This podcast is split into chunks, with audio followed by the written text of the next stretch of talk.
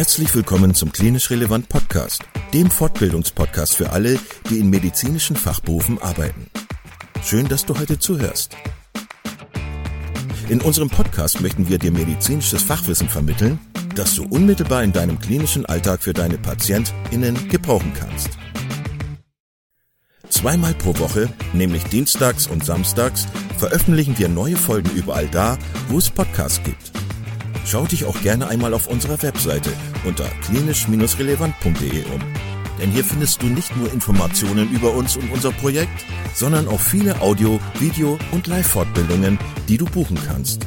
Wenn du Fragen oder Anregungen hast, melde dich doch gerne unter kontakt.klinisch-relevant.de.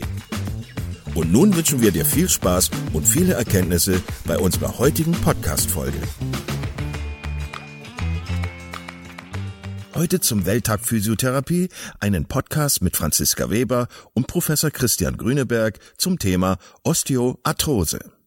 Hallo, herzlich willkommen zum Podcast Klinisch Relevant. Mein Name ist Christian Grüneberg. Ich habe eine Professur für Physiotherapie an der Hochschule für Gesundheit und habe anlässlich des Weltphysiotherapietages 2022 zum Thema Osteoarthrose eine Expertin hier im Studio.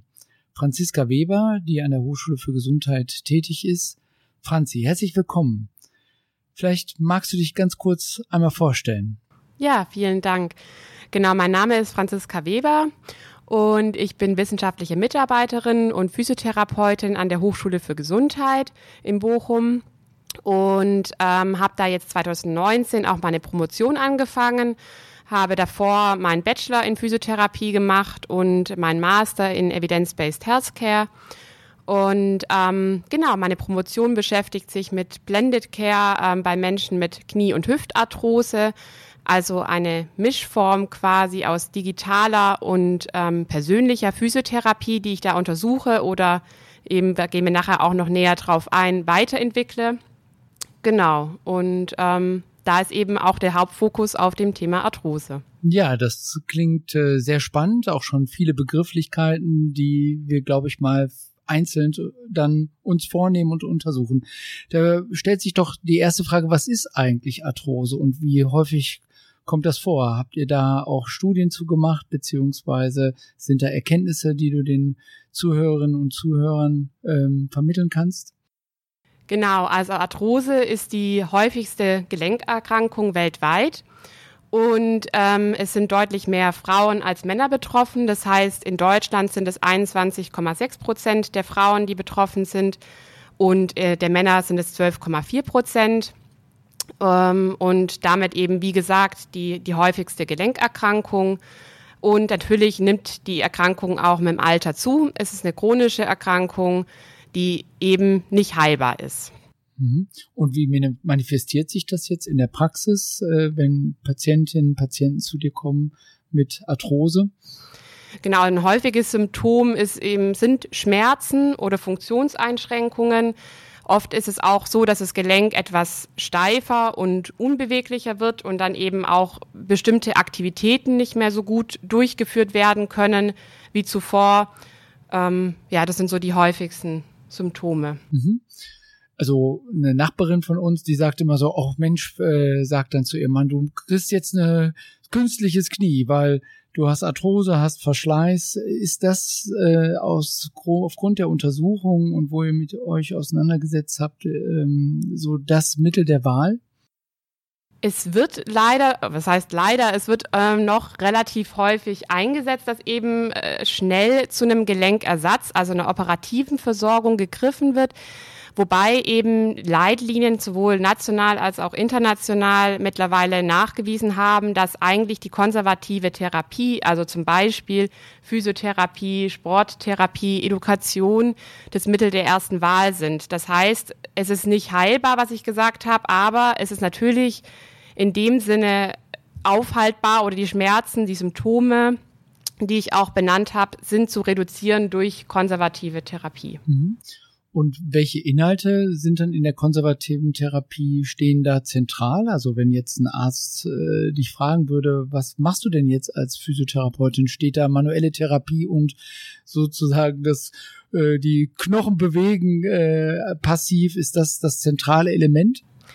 Nee, das zentrale Element ist eigentlich die Übungstherapie, also aktives Training. Das heißt, alle können eigentlich aktiv werden und sich bewegen ähm, und die Education. Das heißt, ganz wichtig ist es eine chronische Erkrankung. Das heißt, es spielen natürlich ähm, auch Elemente der Verhaltensänderung eine große Rolle. Also viel entsteht natürlich auch durch den Beruf, also wie viel sitze ich oder wie viel bewege ich mich in meinem Alltag ähm, und was kann ich gegebenenfalls auch an meinem Lebensstil vielleicht ändern oder anpassen. Also wo müsste ich äh, gegebenenfalls Ge Gewicht reduzieren oder wo kann ich gucken, dass ich nicht ähm, ähm, quasi acht Stunden am Stück nur am Schreibtisch sitze, sondern mich auch ein bisschen bewege. Das sind dann erst Aspekte der Education, die auch einen ganz wichtigen Teilbereich quasi der Therapie ähm, mit einnehmen. Mhm. Ja, und äh, aus den Studien heraus äh, wird ja immer auch äh, quasi erwähnt, dass ähm, die Versorgung der Arthrose-Patientinnen und Patienten in Deutschland nicht optimal verläuft, also zumindestens äh, in Anlehnung an die Leitlinien. Äh, wie siehst du das? Genau, also aus den Studien geht hervor, dass eigentlich unter 40 Prozent wirklich konservative Therapie in Form von beispielsweise Physiotherapie erhalten. Also es ist immer noch äh, viele erhalten einfach gar keine Therapie. Also 60 Prozent eigentlich, genau. wenn ich nur richtig gerechnet habe. genau. Und ähm, also da sieht man eigentlich, dass es äh, ja eine Unterversorgung oder Fehlversorgung ähm, eigentlich stattfindet oder immer noch passiert. Und ähm, dass sich da eigentlich was ändern müsste und das anders integriert werden müsste in die, in die aktuelle Versorgung. Mhm. Und ähm, wie sieht das denn jetzt ganz konkret aus, wenn man jetzt so sagt, die 40 Prozent, die nicht versorgt werden, was äh, kann man ihnen dort konkret an Angeboten machen? Also was sollten sie auf jeden Fall machen als Botschaft bitte, wenn ihr noch keine Physiotherapie gehabt habt, was sind da die zentralen Elemente? Du hattest es vorhin schon auch angedeutet. Mhm. Kann man das noch etwas spezifizieren? Genau, also eigentlich für alle mit einer milden ähm, Arthrose gilt, dass sie Informationen brauchen, also die Education, die ich erwähnt hatte und Beratung je nachdem natürlich Gewichtsmanagement, ob es notwendig ist oder nicht. Übungsprogramm ähm, ist immer notwendig oder kann immer durchgeführt werden. Lebensstiländerungen ähm, und gegebenenfalls auch ähm, medikamentöse Versorgung, wenn indiziert, also wenn eben zum Beispiel die Schmerzen an erster Stelle stehen, ähm, sind es so die, die Dinge quasi, die für alle Menschen mit Arthrose in Frage kommen. Jetzt äh, beschäftigen wir uns ja in den unterschiedlichen Forschungsprojekten auch mit ähm, neueren Versorgungsformen, äh, wie man eben halt die Ausgestaltung quasi die Therapie in Deutschland auch nochmal ändern kann. Ähm, kannst du da den Zuhörerinnen und Zuhörern so Beispiele nennen, wo man auch nochmal recherchieren kann für diejenigen, die sich da auch äh, noch weiter interessieren für bestimmte Programme? Mhm. Also weltweit gibt es da äh, sehr viele Initiativen und Programme, die entwickelt wurden und in Teilen auch schon evaluiert wurden. Skandinavien spielt da ähm, eine ganz große Rolle. Also in Schweden, Dänemark und Norwegen gibt es unterschiedliche Programme ähm, zur Versorgung von Menschen mit Knie- und Hüftarthrose ist es in dem Fall. Genau, also zum Beispiel in Dänemark das Skelettprogramm Good Life with Osteoarthritis in Denmark heißt es ausgesprochen quasi, ähm, was auch schon wissenschaftlich ähm, sehr evaluiert ist und untersucht wurde ähm, und Kernkomponenten eigentlich der Programme sind immer das Training beziehungsweise die Übungstherapie und die Education.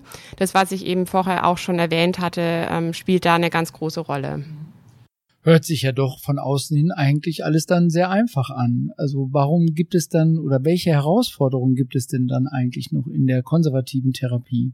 Wenn es doch eigentlich alles klar ist. Die Leitlinien sagen, Übungstherapie äh, verbessert quasi die Funktionalität und die Bewegungsfähigkeit der Patientinnen und Patienten. Aber irgendwo liegt doch da auch ein kleiner Knackpunkt. Zumindestens würde ich das jetzt so mal verunterstellen. Naja, das hängt dann vielleicht auch noch ein bisschen mit den unterschiedlichen Gesundheitssystemen zusammen. Also wenn man sich jetzt nach Deutschland wendet und da hinguckt, ist es halt schon noch in ein ähm, anderes Korsett, sage ich mal, eingebunden, dadurch, dass ähm, es noch über Verordnungen läuft, die über ähm, einen Arzt äh, erstellt werden oder Ärztin erstellt werden müssen.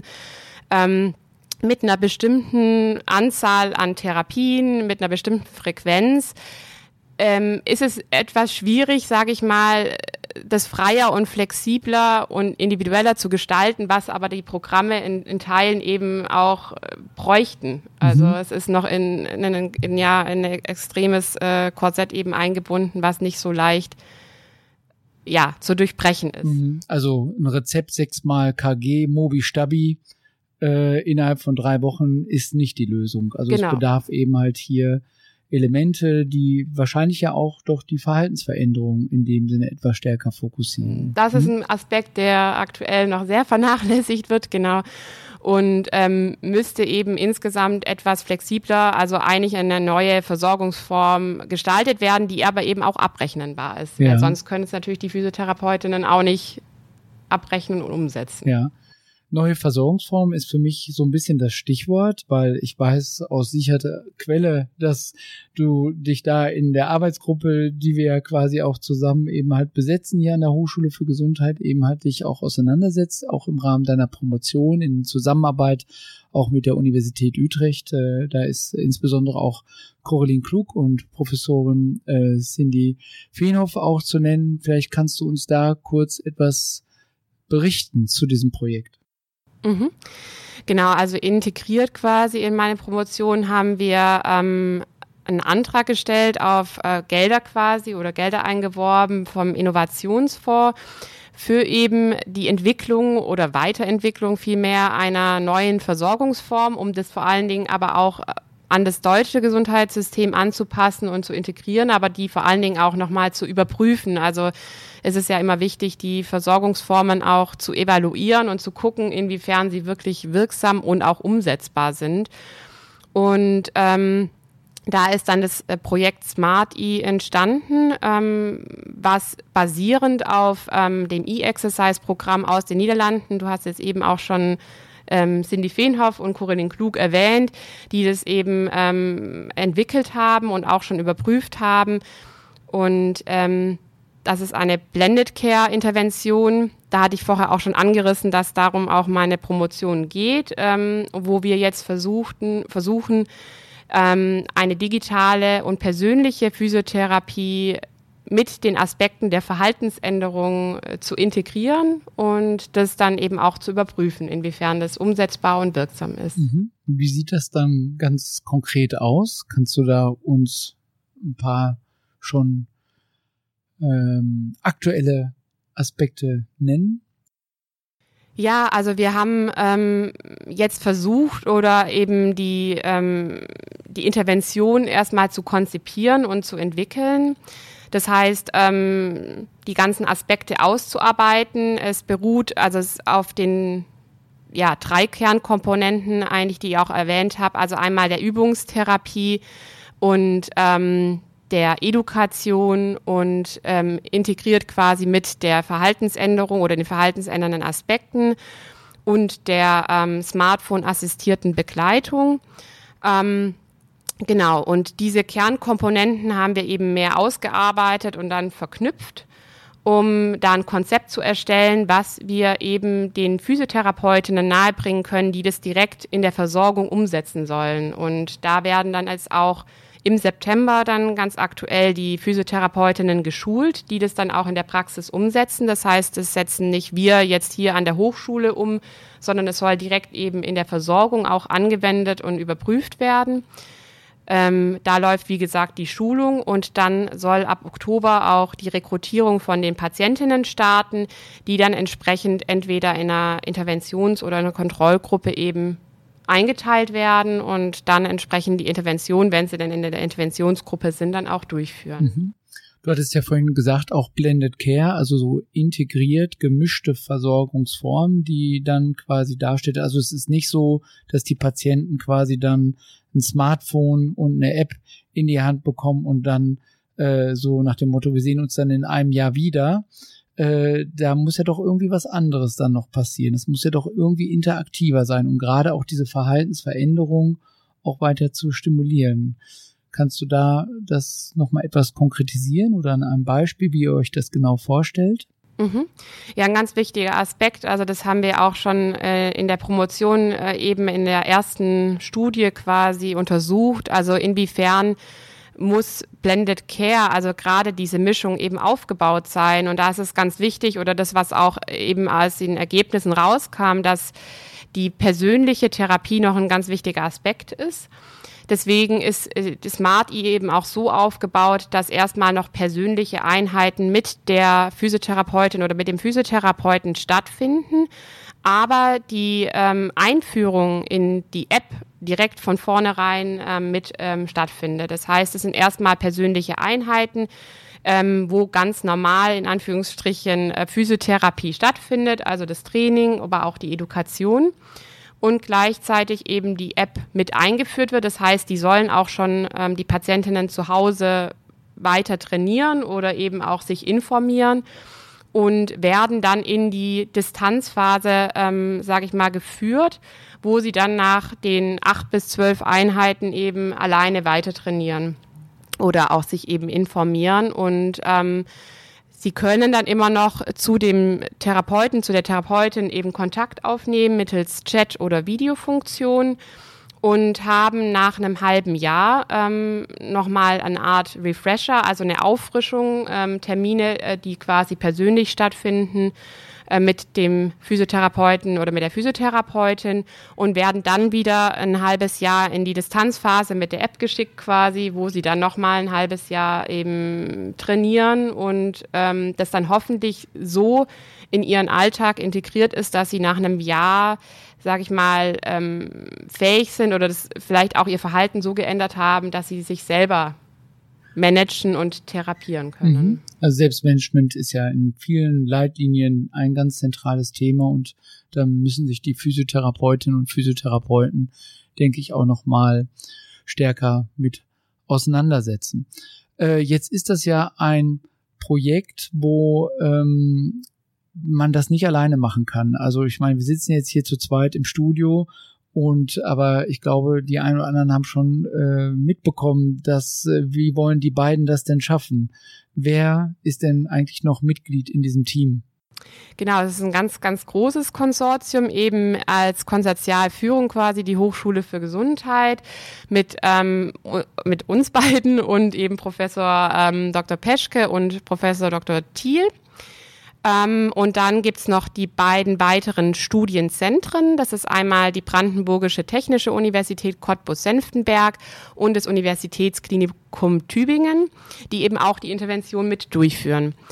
Ähm, dann gibt's noch in, die Uni Bremen, die einmal die Evaluation macht, also das Sozium und das ähm, Kompetenzzentrum für klinische Studien in Bremen, die die Gesundheitsökonomie durchführen. Mhm. Und braucht es auch noch Ärzte? Genau, dann haben wir die Ruhr-Universität, die Allgemeinmedizin, die eben auch die zuweisenden Ärzte unter anderem mit rekrutiert. Ganz wichtiger Aspekt, den wir jetzt auch schon mehrmals erwähnt haben, ist auch die Verhaltensänderung. Und da haben wir eben die Psychologie ähm, äh, aus der Charité in, ähm, in Berlin mit ähm, ähm involviert. Und natürlich auch die Physiotherapeutinnen sind ja ganz wichtig und da ist der ähm, Bundesverband selbstständiger Physiotherapeuten, der IFK, mit integriert. Mhm. Und wahrscheinlich ja auch doch, weil es um Veränderung der Versorgungsform geht, auch eine Kasse. Ne? Genau, die Techniker Krankenkasse ist da unser Partner. Ja, und ist äh, natürlich auch noch die technische Entwicklung. Da arbeitet äh, ihr ja beziehungsweise wir auch noch mit einer Firma aus Utrecht in den Niederlanden zusammen. Vielleicht kannst du noch mal ganz kurz zusammenfassen, was wäre jetzt für dich ähm, ja das erwünschte Outcome, das erwünschte Ergebnis aus dieser Studie heraus? Ja, also insgesamt ist es uns ganz wichtig, dass eben die ganze Studie mehr auch flexibel oder flexiblere äh, Formen zulässt und ähm, vor allen Dingen eben auch eine personenzentrierte Therapie stattfindet. Und ähm, dass das in irgendeiner Form dann wiederum quasi insgesamt in das System integriert werden kann als neue Versorgungsform, wenn es denn effektiv und, und, und wirkungsvoll eben ist. Ähm, damit es insgesamt hoffentlich auch eben vielleicht die, die Türen quasi für neue, für solche neuen Versorgungsformen öffnet und ein bisschen diese, ähm, ja, den etwas äh, steifen Heilmittelkatalog oder dieses starre System ähm, öffnen kann. Mhm. Was ja auch vielfach ähm, diese ganzen Bereich des Selbstmanagements und Coaching quasi über einen längeren Zeitraum ja momentan nicht so zulässt, währenddessen aber die Evidenz ja auch klar in die Richtung geht. Coaching und Education ist ein wichtiger Aspekt und das muss ja auch über mehrere äh, Monate erfolgen. Das bedeutet nicht, dass man jetzt ein 100er Rezept Physiotherapie bekommt, sondern dass man eben halt hier eine höhere Flexibilität hat. Mhm. Genau, und da kann ja auch die digitale Komponente gut integriert werden, ähm, dass es eben gerade bei einer chronischen Erkrankung eben ja ein, ein, längerer Zeitraum ist, der aber jetzt nicht hochfrequentiert quasi ähm, mit Therapie versehen werden muss, sondern eben zum Beispiel durch solche Begleitungen wie ähm, eine App ähm, gut funktionieren kann. Mhm. Äh, jetzt ist ja am 8. September 2022 der Welttag Physiotherapie mit dem Thema Arthrose, Osteoarthrose. Und in diesem Zusammenhang ist es mal ganz äh, interessant, so ein paar Mythen äh, in dem Sinne zu thematisieren. Also die Frage, ähm, ja, es gibt so Sendungen, die sagen jetzt Faktencheck. Das würde ich ganz gerne mal mit dir auch spielen, diesen Faktencheck bei zwei, drei Aspekten. Eine Frage wäre, ist, äh, braucht es ein Röntgenbild oder ein MRT, um äh, Osteoarthrose zu diagnostizieren? Mhm. Genau, also es wird oft ähm, in Anführungsstrichen nur ein Röntgenbild gemacht, um die Diagnose zu stellen. Aber Fakt ist eben, dass die, der Zusammenhang äh, zwischen den Symptomen, ähm, die durch die Arthrose verursacht werden, und dem Röntgenbild, ähm, dass der nicht so hundertprozentig stattfindet. Also das heißt, es kann oder es, es haben sehr viele Menschen in der Bevölkerung auf dem Röntgenbild quasi eine Gelenkveränderung und eine Arthrose, die ersichtlich wird, aber sie haben beispielsweise gar keine Symptome. Mhm. Und umgekehrt kann es auch sein, jemand, der extreme Symptome hat, aber noch marginal oder äh, eigentlich an sich vom Röntgenbild her minimale Änderungen, ähm, trotzdem eben die Symptome sehr viel stärker ausgeprägt sind. Aber wenn ich jetzt viel Schmerzen habe, ist es dann so, dass ich äh, auch entsprechend eine hohe Schädigung habe? Auch das ist nicht der Fall, also ähnlich wie beim, beim Röntgenbild. Das heißt, der Schmerz ist an sich ein sehr, sehr komplexes Phänomen, der sich jetzt nicht eins zu eins runterbrechen lässt, wie dann auch die, die Schädigung im Gelenk aussieht. Also auch da ähm, muss unterschieden werden und Fakt ist eben, dass das Schmerzerleben auch von unterschiedlichen Faktoren mit beeinflusst wird, also auch von den Emotionen oder den Launen. Das heißt, ähm, ja, auch da kann eben nicht eine eins zu eins Rückschlussfolgerung quasi auf die Schädigung gemacht werden. Mhm. Und ähm, ich weiß es selbst auch immer noch aus der Praxis heraus, äh, viele Paradigmenwechseln, die stattgefunden hat. Früher war es so, dass man eben halt äh, nicht unbedingt immer die Schmerzgrenze auch erreicht hat, beziehungsweise es hieß bloß keine Schmerzen in dem Sinne erzeugen. Wie sieht es denn jetzt damit aus, wenn Patientinnen und Patienten trainieren? Und Schmerzen quasi haben, beziehungsweise auch viele ja Angst haben, wenn sie weiter trainieren, bewegen, das Gelenk weiter zu schädigen. Was ist da der aktuelle Stand? Also da ist der aktuelle Stand, dass eben Training nicht weiter das Gelenk schädigt, sondern eher eben sich positiv auswirkt, nämlich durch die Bewegung wird quasi wie eine Art Schmiermittel zwischen den Gelenkpartnern aktiviert, ähm, was das dann eigentlich ja, wie bei, sage ich mal, einer Tür oder also bei einem ähm, quasi wieder mehr schmiert und, und geschmeidiger macht. Das heißt, es ist unproblematisch ähm, zu trainieren und ähm, auch da wiederum halt so diese quasi äh, eigentlich de, das Gegenteil quasi wahr ist, ähm, dass es eher hilft, als dass es schädigt. Mhm. Ja, ich finde, äh, der Weltverband Physiotherapie hat das äh, sehr nett aufbereitet, dieses Thema Arthrose. Und äh, das Schöne ist ja, dass man im Rahmen dieses Forschungsprojektes äh, und auch deiner Promotion sehr viele Erkenntnisse jetzt auch hier äh, ja verstetigt äh, sieht und äh, die man ja auch prima dann weiter in der Promotion aufgreifen kann. Was sind für dich so die nächsten Schritte im Rahmen jetzt für dich persönlich? Wir haben jetzt ja viel über Arthrose gesprochen, über Digitalisierung, über Veränderung der Versorgungsform, auch die Rolle der Physiotherapie natürlich in der Gesellschaft. Was sind so für dich die nächsten Ziele in der Promotion, ähm, mit denen du dich beschäftigen möchtest und auch sollst und auch wirst? Genau, also jetzt natürlich gerade ganz aktuell steht eben ähm, der Start von der Smart E-Studie im Oktober an, wo die Patientinnen rekrutiert werden. Das wird natürlich ähm, einen großen Bestandteil äh, oder auch ähm, Arbeit einnehmen. Ähm, und dann ähm, ähm, haben wir gleichzeitig quasi auch noch eine andere Studie am Laufen, wo es um die Untersuchung geht, wie ein, oder was eigentlich in der Physiotherapie passiert oder äh, von, von Menschen mit Arthrose, also was in der Versorgung passiert, was Physiotherapeutinnen wirklich ähm, auch durchführen. Ähm, das ist noch ein Aspekt, der eben dann stattfindet. Und ähm, genau, natürlich die Begleitung, die eben erstmal noch sehr viel Zeit in Anspruch nehmen wird. Mhm. Mhm. Mit natürlich dem Wunsch, dass die digitale Versorgung noch wahrscheinlich einen größeren Impact in der Versorgung hat und auch sich die Therapeutinnen und Therapeuten intensiver auch mit der Digitalisierung auch auseinandersetzen? Genau, also ähm, ich denke, dass viele schon sehr offen sind, aber es manche Barrieren immer noch gibt, sei es der Faktor Zeit oder auch die Faktor, der Faktor Kosten der in Teilen eben noch manche daran hindert, es ähm, zu integrieren. Und da ist aber auch das Schöne, denke ich, an der Versorgungsform, ähm, dass sie dann eben Möglichkeiten, Möglichkeiten bietet, es dann umzusetzen oder auch ähm, anzuwenden. Mhm. Jetzt ähm, ja, danke ich dir sehr für das äh, Gespräch. Äh, ich denke auch, obwohl ich mich so viel mit dem Thema auseinandergesetzt hat, habe, und äh, nach wie vor auch machen werde, sind immer wieder neue Denkanstöße. Da ich hoffe, dass die Zuhörerinnen und Zuhörer, dass ihr auch äh, hier neue Denkanstöße bekommen habt. Jetzt kann es natürlich sein, dass vielleicht auch der ein oder andere Patient äh, daran interessiert ist oder auch Physiotherapeutin an diesen neuen Versorgungsformen. Und äh, im Vorgespräch hatten wir nochmal auch gesagt, naja, was passiert denn jetzt eigentlich im September? Und wenn es jetzt Personen gibt, die in Tübingen in ähm, Cottbus-Senftenberg und in Bochum Interesse daran haben, mitzuwirken, also insbesondere die Patientinnen und Patienten, äh, wo können die sich melden? Genau, also wir haben über die Hochschule für Gesundheit eine Projektseite, SmartE findet man auch dann darunter. Da sind dann unsere Kontaktdaten angegeben und dann ja, sich einfach melden und ähm, ja, wir vermitteln dann oder vermitteln dann weitere Informationen, wie es dann weitergeht. Ja. Und auf jeden Fall auch nochmal die Seite des Weltverbands Physiotherapie besuchen mit den entsprechenden Informationen zu dem Thema Osteoarthrose.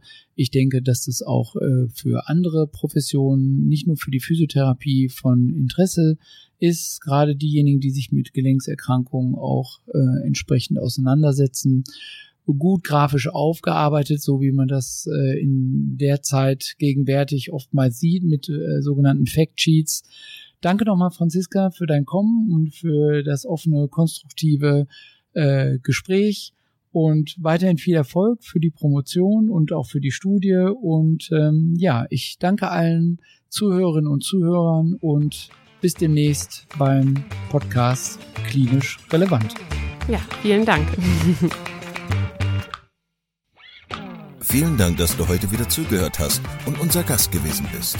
Wir hoffen sehr, dass dir dieser Beitrag gefallen hat und du etwas für deinen klinischen Alltag mitnehmen konntest. Wenn dem so sein sollte, dann freuen wir uns sehr über eine positive Bewertung bei Apple Podcasts. Falls du Lust hast mitzumachen und es einen Themenbereich gibt, in dem du dich besonders gut auskennst, dann melde dich doch gerne unter kontakt@klinisch-relevant.de. Gleiches gilt, wenn du Themenvorschläge oder konstruktive Kritik für uns hast. An dieser Stelle auch der Hinweis auf unseren Newsletter, den du unter www.klinisch-relevant.de abonnieren kannst und der dich immer auf dem Laufenden hält. Wenn du dich für unseren Newsletter einträgst, bekommst du einen 5-Euro-Gutschein, mit dem du in unserer Fortbildungsakademie einkaufen kannst. Wir wünschen dir jetzt bis zum nächsten Mal eine gute Zeit und freuen uns, wenn du bald wieder einschaltest. Pass auf dich auf, bleib gesund. Bis zum nächsten Mal. Ciao.